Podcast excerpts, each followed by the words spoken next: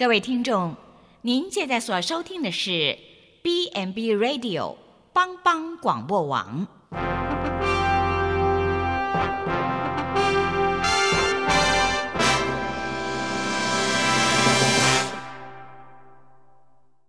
即将为您播出的是由萧锦峰牧师主持的《爱邻福气》。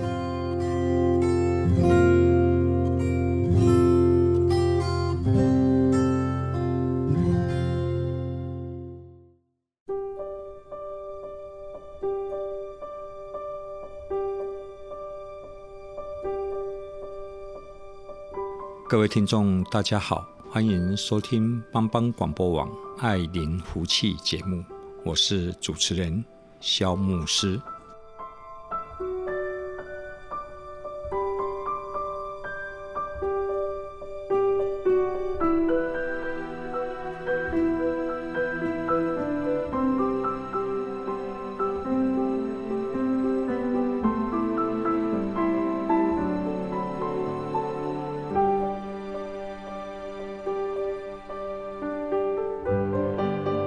最近过得如何呢？今天要跟大家来分享一个主题，叫做管理成功。啊，一般人我们到书店去逛的话，比较会看到啊，如果你怎么样从失败里面再站起来，或是说管理你的失败。啊，因为许多人在失败里面，他有很多的沮丧。那每个人都想追求成功，所以就很多人写了这方面的书，怎么样从失败到成功？啊，最近我的朋友也送我一本叫做《管理你的失败》，我会把它翻了一下。但是突然我就想到一件事情，说，哎，好像在书局的书架上面，很少看到一个人成功的时候，他怎么样去。管理他自己的成功，或者说成功的时候，他的心态如何调整，他的如何去自处，好像几乎比较少看到这方面的书。其实失败，大家比较不喜欢被定义失败嘛，所以就告诉人怎么样反败为胜的书就比较多。那成功者他其实我们都会觉得他不需要再花太多时间在这个上面的，因为他已经达到人生的啊顶峰了。那其实我最近有想到一件事情：如果一个成功的人，他如果不懂得好好的用一个正确的态度去面对他的成功的话，他可能很快也会从云端再掉下来，会成为一个失败者。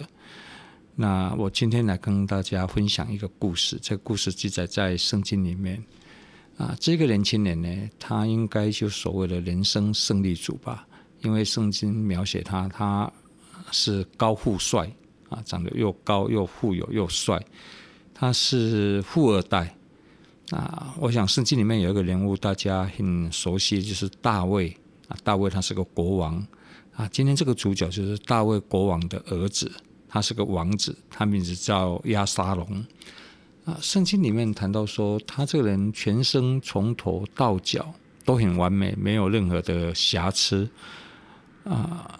我我就在想象了，如果他来展示他的身材的话，他大概不输给健身房的那一些所谓练健美的先生，一定是六块肌的，然后肌肉很均匀啊，然后他加上他又是一个富二代，他有一个当国王的爸爸，那他出门大概都是开超跑吧，啊，那。用现在的观点来讲，这个人就是会让一些女孩子尖叫的所谓型男呐。那如果用企业来讲，他就是一个成功的所谓社会精英吧，哈，社会精英。那这个特别圣经来描写说，他的头发，他的头发非常的漂亮，哈啊，他的头发大概每一年才剪一次，那每次剪下来用那个皇家的那个磅秤来称。大概有一公斤半到两公斤。为什么特别强调说用那个用国王的磅秤呢？因为代表他那个是很准确的，绝对没有灌水的。一般我们自己民间的可能自己灌一下水，可能没有那么重，把它灌重一点。但是代表说他是真的是他的活怀非常漂亮，非常的浓密啊，来人又长得高又长得帅，然后都没有瑕疵。所以他这样的一个人，就是所谓的人生的胜利组吧。哦，那基本上我们看到一个外表很吸引人的人，总是会比较占优势啊。那亚沙龙这个年轻人，他的外表对他来讲，在他人生的道路上，是否会成为他的助力，还是阻力呢？那这个有时候就要看他是用什么心态来运用他这一个外在的这个资源。基本上，我们人是比较喜欢外表比较亮丽的哦。可是，外表亮丽有时候会不会让我们就有骄傲呢？啊，我们看起来就像是一个西装笔挺的、光鲜亮丽的成功人士啊。或许你在考试，你都是考第一名的，考到你理想的科系啊，理想的学校，然后你可能被生长在一个比较不愁吃不愁穿的家庭。那这些都是给我们的许多外在的加分，但是如果我们不懂得好好的去运用这一些啊外在的资源，或是与生俱来的优势的话，常常这些资源也会成为我们的所谓的致命伤。啊，我们先停在这里，进一段音乐，等一下再回来。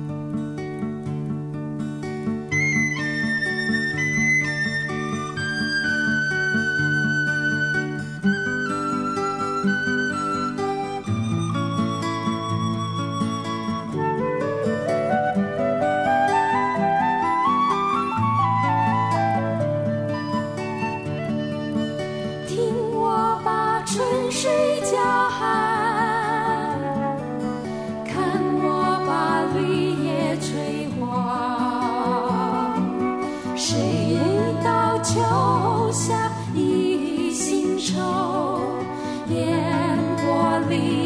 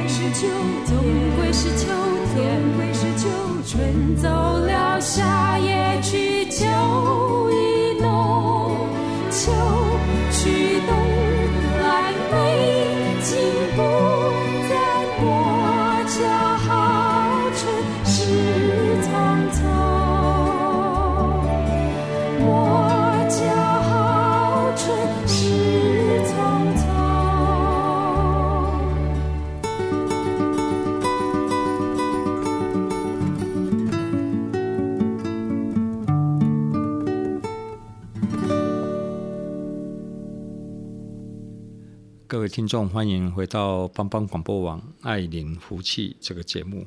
刚才我们谈到了一位成功的少年人，圣经里面的一个人物，他叫亚沙龙，他拥有令人家羡慕的外表啊，跟目前我们社会上所看到的这一些所谓的高富帅啊，这些富二代开着超跑啊，做着令我们羡慕的一些事情，但是这一些外在的资源会不会帮助我们的人生更幸福呢？啊，还是说它也会变成我们人生往前走的阻力，也可以毁了我们的人生。那我想，这一切一个人成功失败，基本上的重点不在于他拥有多少啊外在的资源啊，或是他长得好不好看啊，最主要是看他的内心。一个人如果内心是正确的，当然他可能没有太多的资源，但是他也可以一步一脚印的、脚踏实地的。去达成他人生规划的目标。当然，如果你的内心态度是对，然后你又拥有一些外在的资源，啊，那可能是更让你得心应手。但是重点是啊，你的态度了。好，那态度是从心里发出来嘛。好，所以圣经也谈到说，要保守我们的心，胜过保守一切。哦，就是我们要谨慎我们的心，因为你一生的成功失败都是由你的内心所开始。如果一个骄傲的内心，他会让我们在做许多事情的时候会失掉朋友。就算你目前已经拥有现有的一些优势的资源，可是因为你骄傲，慢慢慢慢的，你会把你现有的资源用完。那到后来，我们旁边。就变得没有人能够再来帮我们，那这个就非常可惜了，我们就不容易达到我们生命中设定的那个目标。那刚才我们在谈到说亚沙龙他的头发，他的头发是非常让我们羡慕的。为什么？因为啊、基本上我们人都不喜欢头发太少，对不对？可是我们的问题是，当我们年纪越来越大的时候啊，就会很自然的，那是一种。生命的周期就会掉头发，所以最近你翻开广告，你 FB 或是 Line 里面就有很多告诉你说什么植发啦，然后用什么样的洗发精啊，然后就让你能够拥有一头乌黑，然后非常密实的，然后乌黑，然后亮丽的一头的那个秀发出现。但因为它那个是影响我们外表啊，第一印象好不好看这样。我我就记得以前在。看电视的时候，如果看到说要来猜看看哪个是坏人，一定会找那个秃头的，因为那秃头看起来就比较不讨人家喜欢的哈。那这个是人的人的一个一个没有办法的一个从外表来评断一个人。但是押沙龙他虽然拥有非常浓密的头发，他也是他最引以为傲的，就是他的头发。但是常常他生命中，他觉得最成功的那个点，他最欣赏的那个地方，会不会是常常也是他失败的地方呢？那圣经就告诉我们说，有一次因为这个年轻人亚沙龙，他非常不满意他的父亲处理他们家庭当中兄弟姐妹的那个问题的那个态度，那他就举兵呢，就叛变了。那这个原因是什么呢？原因就是说，亚沙龙他有一个同父异母的一个哥哥啊，一个兄弟来强暴了亚沙龙他的亲妹妹，然后强暴了以后呢，还对他始乱终弃。那亚瑟龙很愤怒啊，他就再有一次的机会，他就用一个啊巧计呢，就把这一个强暴他妹妹的这一个啊他的兄弟呢，就把他杀了。那兄弟互相残杀，那这个是一件让人家非常觉得很不好的事情。那为什么亚沙龙会有这么大的愤怒呢？因为他内心里面一直没有办法原谅他的父亲大卫，因为大卫他本身其实也应该检讨。当当他知道他的一个儿子去强暴了他的女儿以后，大卫他只是生气，他没有任何的作为，就是说，他面对一件不公义的事情，他冷漠，他无能为力，所以就会引发更多的不公义跟后遗症以及连锁反应。那亚沙龙他很愤怒，后来他就亲自来来杀了这一个强暴他妹妹的这一个兄弟。那这个时候呢，大卫他还是没什么作为，他也是没有什么作为。那他就是只是知道，然后他无可奈何，他都积极的不处理。那这个跟大卫他的成长背景、个性是有关。这个下一次的节目我们可能来谈一下这一件事情。那亚沙龙他就后来他就一直因为这个仇恨呢，他就举兵就叛变啊，就叛变。然后就等于是儿子跟父亲要来争夺王位。那因为亚瑟龙他拥有那一个美好的外在的这个条件啊，长得英俊啊，长得高啊，然后他的口才啊，交际都还不错。他就每一次都到那个老百姓当中去说啊，我的父亲哈老了啦，他判断事情都不准确哈。如果你们要让人家来领导你们过一个幸福快乐的生活，那应该就是我了啊。那当然后来就兵戎相见了。那有一次，圣经就告诉我们说，啊，这个他父亲这个大卫的属下遇见了这个亚沙龙，那亚沙龙呢一心急哈，在战场上他要逃跑，他就骑着骡哈骡子哈，就冲进了一个浓密的一个森林里面，一个树林里面啊，那个树没有长得很高，那因为亚沙龙的头发很长呢，就不小心呢，他最引以为傲的，让他觉得他生命中最有。光彩的那个头发呢，就勾住了那个浓密的那个树枝，然后他就被吊在半空中。那当然，一个人被吊在半空中，兵器也不在手上，那当然敌人就很容易就来攻击他，就把他杀掉了。所以就是说，他最欣赏自己的那一个点，也就成为他生命中的一个很大的一个一个致命伤啊。这个就让我想起说，小时候常听到有长辈在讲说。那个连最以为自己很会游泳的，常常会溺毙的啊，就是那一些人。那善于骑马者，常常会死于马下。就说自己最得意的地方，常常就是让你自己失败的地方。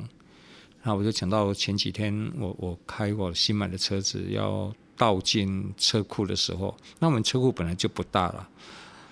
那我我是自认为技术是非常好的哈，我倒车对我来讲，我觉得不是太大的问题。那而且那个环境地理位置我熟悉，那我就太太疏忽了。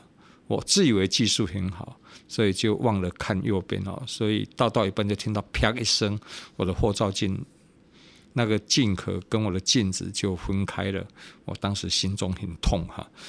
所以就告诉我们说，自以为技术好，常常会出车祸的，也是常常是这一些人。那为什么呢？因为 其实目前这样的现象，哈啊，在我们这个社会常常会看到这样的现象。我们这个社会强调人要肯定自己，然后要要会欣赏自己。当然，这个某种程度来讲，这个是好，但是常常。这个社会告诉我们说，我们对自己要有自信，但是比较少鼓励我们说，你要有自信，你也要拥有能够跟我们的自信心有相称的实际的分量。你是不是常常充实自己？你是不是真的在你的专业上你是够顶尖的？那当然，这个你是可以自信。可是有的时候你根本就没有什么实力，可是你过度每天对着镜子照说，我很强，我很棒，我很好。我跟你讲，那个有时候自信变成自己欺骗自己了，自欺，而且哈变得不自知，你根本就不了解自己，然后你每天在那边喊，觉得自己很好。那当然，如果你是拥有一些好的东西，然后你有自信，这个也好。但是你太超过于的自信，就变成自我感觉良好。自我感觉良好，常常就会让你骄傲啊，骄傲呢，你就不容易有一个准确的判断力。就像我们今天谈的这个亚沙龙。如果我是他，我可能会知道说，当我头发这么长、这么浓密的时候，我绝对不要随便进入那个低矮的那个树林里面，因为一定会容易被勾住嘛，对不对？啊，但是当然，我现在事后来看这个，我会这样讲了哈，这叫做以人为以人为镜啊，哈，可以明得失哦，他就是我的一面的借镜。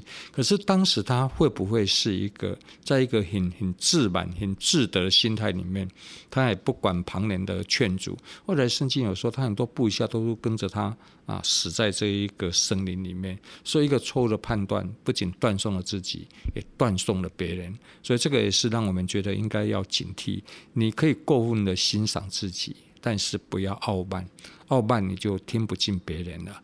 你有自信、有专业，那多好啊。但是不要自我感觉良好，还是抱着比较啊谦逊的态度来面对生命中的一些你的优势或是你的强项啊。我们听一下近段音乐。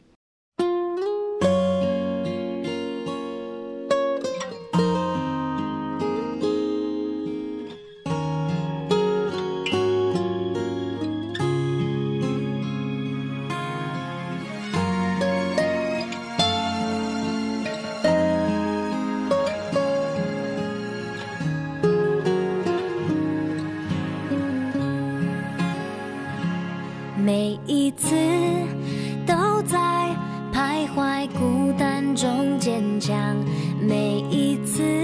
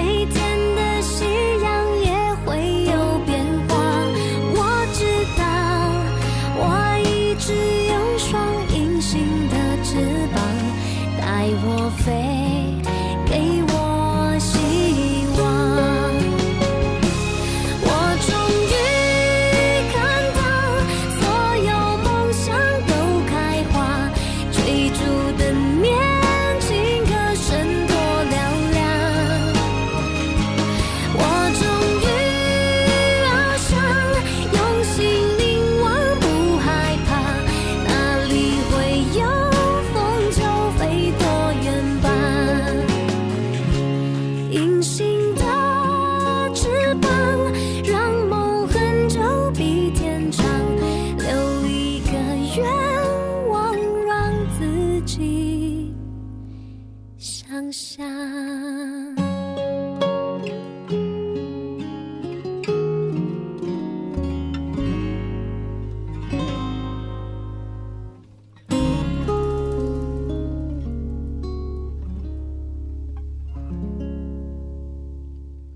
位听众，大家好，我们持续我们爱邻福气这个节目。今天我们谈的是管理自己的成功。呃，其实意思就是说，当一个人，当你觉得你是一个成功的人士，或是你的生命中有别人所没有的所谓的强项或是优势的时候，啊，我们不要太自满，我们反而要更加谦卑的。啊，为什么？因为太过分的欣赏自己。常常你最欣赏那个点，就会成为你的一个致命伤。啊，我最近有一个机会跟一个身价三百一十三亿的企业家啊，跟他有机会跟他吃晚餐，跟他在互动。那他在跟我分享他的生命历程。他在几十年前，他啊，他拿了一点点钱去做一个电子产业的投资啊。那但是呢，啊，刚好也碰上当时台湾的整个电子产业的整个起飞哈，他就慢慢慢慢一步一步累积他的财富。那他今天哈，他的身价有三百一十三亿，那这个就是所谓的人生胜利组了。那他已经不愁吃不愁穿，但是呢，他持续的在做他的企业。为什么？因为他说他要为很多人的家庭生计来负责。他如果结束了，那当然也 OK 嘛，反正他已经下半辈子不用愁了，他的家人也都 OK 了。可是呢，他想到他有两万多的员工，那他如果他把公司收掉，那这些员工怎么办？那另外这一个重点是。我就从跟他在谈话当中，我慢慢去稍微察觉一点，诶，他为什么会成功？我发现他不是一个傲慢的人呢，他仍然会察觉，他仍然会有危机感是什么？他说最近的局势在变化很快，他们都要很小心，而且他说中美贸易大战，这个让他们是真的是提高警觉，绷紧神经啊，哪怕一个不小心，一个。错误的商业的策略的判断，或是一个决策啊，就会影响到整个公司的存亡。那他是一个很谦逊的人，他仍然每天不断的在吸收一些新的东西。那重点是，我觉得他对待人，他是很和气的啊，他也是很尊重你的。然后他是不傲慢，所谓没有高高在上。那这个我会觉得，我就在想，哎，对。他能够成功，是因为他为人处事这方面成功了啊。他没有凭着他的聪明才智。如果他只是靠自己聪明才智，搞不好他傲慢起来，那没有人要跟他做生意啊。人都喜欢跟一个谦虚的、能够为别人着想的人，大家互相共同来得利益的人啊，跟这样的人来相处、来互动啊。所以他会成功是有原因的。那我们来回到了这一个亚沙龙，后来亚沙龙他。他就是被大卫的部下把他杀死了，哈，那就是一个非常的可惜。那其实一个人能不能欣赏自己，能不能爱自己呢？其实我们也是有适当的时候，我们要对自己有一点肯定，哈，爱自己这个是自重的表现。但是如果我们的态度错了，过度的欣赏我们成功的地方，过度的欣赏自己，那就会成为一个偏差的溺爱。我们就会成为一个自私跟傲慢的人了。好，那从哪边可以看得出来呢？其实我们人有时候不小心就会表现出来。其实人都会有一点自私啦，也会有一点自我感觉良好，但是不要过度了。为什么？因为有时候要自我感觉良好一下，因为这个是自信的表现嘛。你不要觉得你都是不如人的啊，这样也是不大好。那有时候我们都会把我们的傲慢，都会，我们都觉得我们隐藏得很好，可是常常呢，我们都会在对人的态度上不小心就会跑出来，然后我们自己不自知，但是别人是知道的啊。所以某种程度，我个人常觉得，当我们知道我们人是很有限的，我们不是那么的完美，那这个可能让我们比较能够有在向上成长，也有学习的那个动力，好。那基本上，当一个人成功了，那他怎么样来提醒自己持续维持在那个巅峰上面呢？啊，我想第一个可能就是说，他不要入了迷惑了。啊，说迷惑就是迷失在那个成功，在现在的成功里面。啊，一个企业家他赚了很多钱，那如果他迷惑在那个金钱上面呢，他有一天他会在失败，他会一贫如洗。啊，市面上比较多都是谈到失败者如何重新再起来的文章跟建议啊。那成功者呢，比较少人去告诉他要怎么样去自处啊，或是用什么态度来面对人生的极限啊。那为什么成功者要更多的小心，更多的谦卑，不要入了迷惑？我记得啊，美国的总统也说大家尊敬的亚伯拉罕林肯，他就讲过一句话，他说。你要测试一个成功者的品格，哈啊，就是给他权力，你给一个人权力，你就可以看出他这个人的品格到底是怎么样。因为成功者往往拥有更多的资源跟权力与对话的话语权，哈，话语的权利，哈，他的话是比较多人要听的，哈，所以更需要谨慎自守，不要迷惑在这一个外面的这一个虚浮的这一个现象里面。那我就想到耶稣有一次，他行了一个很大的神迹，哈，当时有好几千人在那边，那耶稣就用五个饼两条鱼啊，他就变出了许多的食物，喂饱了许多人。那本来。老百姓肚子饿，那是民生问题。但是这下子糟糕了，这下子耶稣喂饱那么多人，变成政治上的议题了。为什么？因为众人就要拱耶稣来做王啊！以现在讲是众人要拱他来选总统了啊！当然，耶稣他有这个实力嘛，因为他他能够解决老百姓的民生经济的问题。那当然，这个时候他的声望达到一个顶峰哈。那。如果读圣经你不了解，你一定会想说，那耶稣一定就说答应了，马上成立竞选总部种种之类的哈，然后找他的智囊团，然后找他的副手，然后折起来宣布哈。但是圣经告诉我们说，哎，耶稣他就选择退到山上去。耶稣是面对群众的热情，耶稣选择退。哎，到底他退什么？哦，他退到一个高山，然后自己在那边独处。也就是说，耶稣他很清楚，他来到这个世界上，他的人生的使命是要透过十字架来救赎人类，不是透过政治上的权力啊来改变啊一些社会制度，然后来影响人，而是真的从爱而来的那一个改变跟鼓励，才会让人的心里彻底的去做出一些跟生命不一样的回应。那耶稣退到高山去，这个对于他来讲是一件不容易。也就是说，他没有进入到那个权力的迷失里面啊，没有进入到那个迷惑跟迷失里面。一般人，当我们拥有权力，我们没有权力者想要追求权力，拥有权力者想要拥有更多的权力，甚至我们期待我们这个权力永远都没有啊，都没有失掉。也就是说，我们舍不得放弃这样的一个权力。那因为权力就带来什么？带来会让人家对你有一种尊重，那权力呢也会带来让你对人家有一种掌控或是控制，然后权力带领能够有让你有更多的资源可以去运用。但是耶稣当他在成功，他可以拥有这些权力的时候，老百姓要给他这些权力的时候，耶稣是说。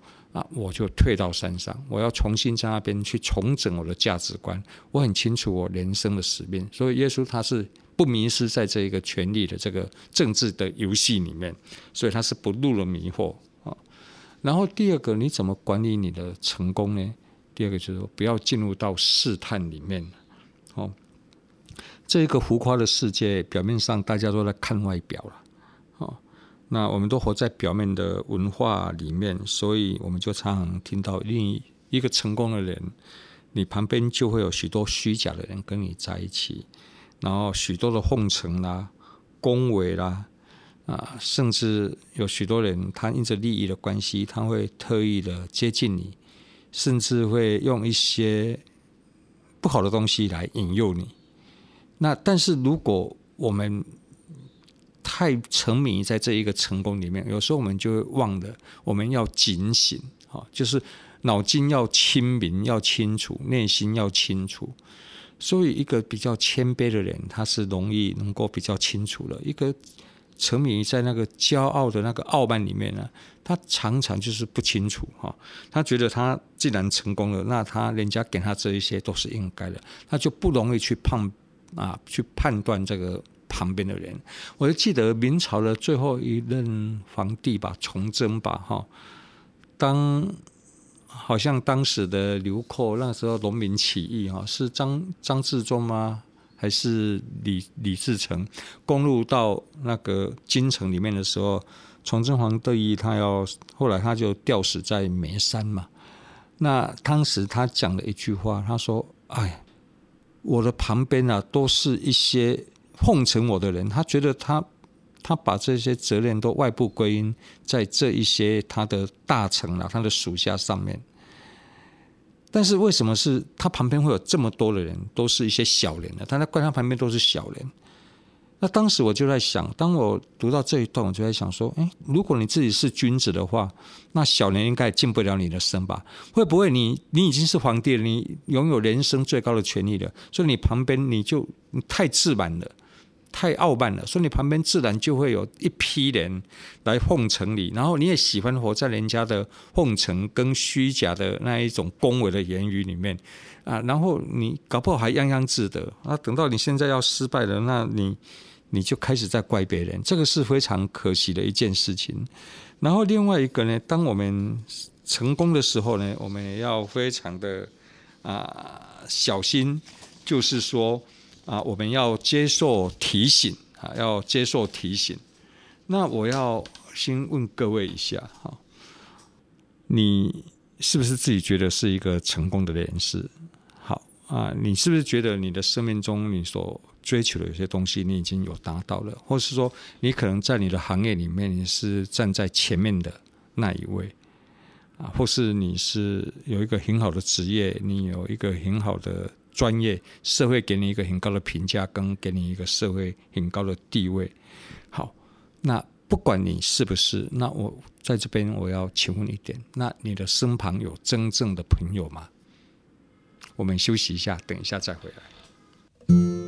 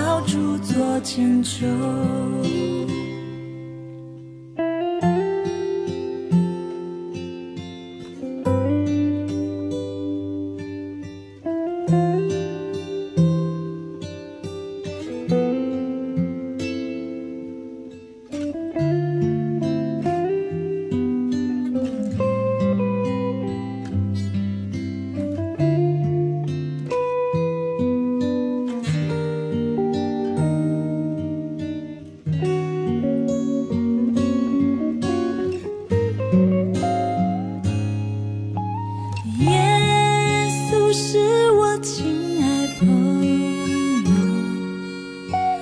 担当我罪与忧愁。何等权力能将万事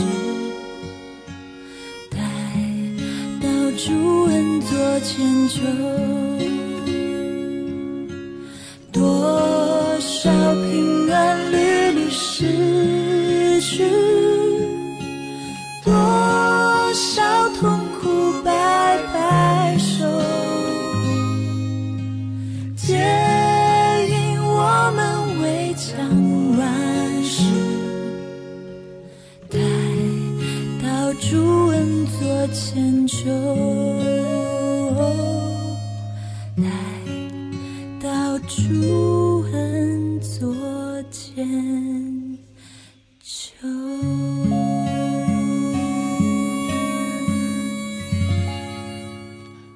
听众，我们持续回到爱邻福气这个节目，我是萧牧师。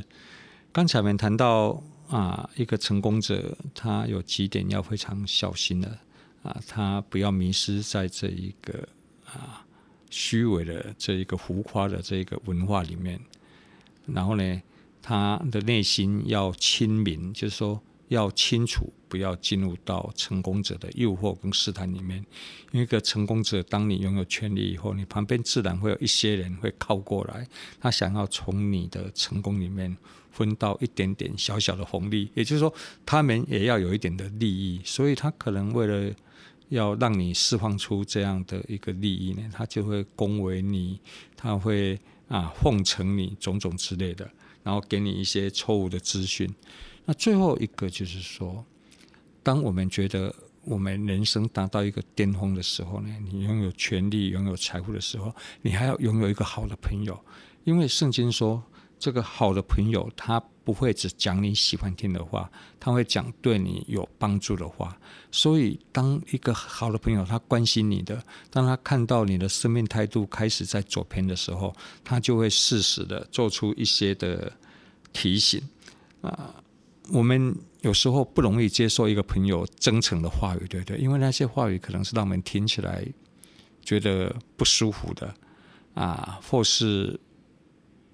跟你的想法相违背的，可是如果我们可以谦卑的啊接受我们这个忠诚的朋友的提醒的话，那常常就会让我们的人生呢就会化险为夷。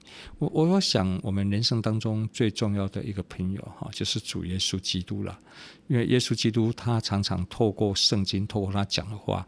好像会让我们好像在冬天里面，当你太傲慢了，你迷失在你自己的所谓的权力啦、资源当中，好像耶稣的话就好像你在冬天喝一杯冷开水一样，会让你清楚，会让你醒过来。好，所以有时候多读点圣经，其实对我们的生命是有一些的帮助。因为，但是很多人他不读圣经是为什么？因为读了圣经好像跟他想的都不一样。其实有时候我们生命中也需要有一些反对的声音。反对我们自己的声音，那这些声音就是提醒我们啊，我们不要沉迷于在自己的自以为是里面。有时候我们必须要把自己拉回来，走在正确的道路里面，这样我们才可以确保啊，我们拥有的一些资源可以用在最准确、最适切、对人最有帮助的那个方向去。所以诗篇讲说。啊，圣经的话是我脚前的灯，是我路上的光，引领我前面走，不落入网罗，不落入险境。愿你收听这个节目的每一个朋友，你都拥有圣经的话语，带给你生命中有一个最大的福气、最大的祝福。我们愿你成功，也愿你永远走在正确的道路上。我们下次再见。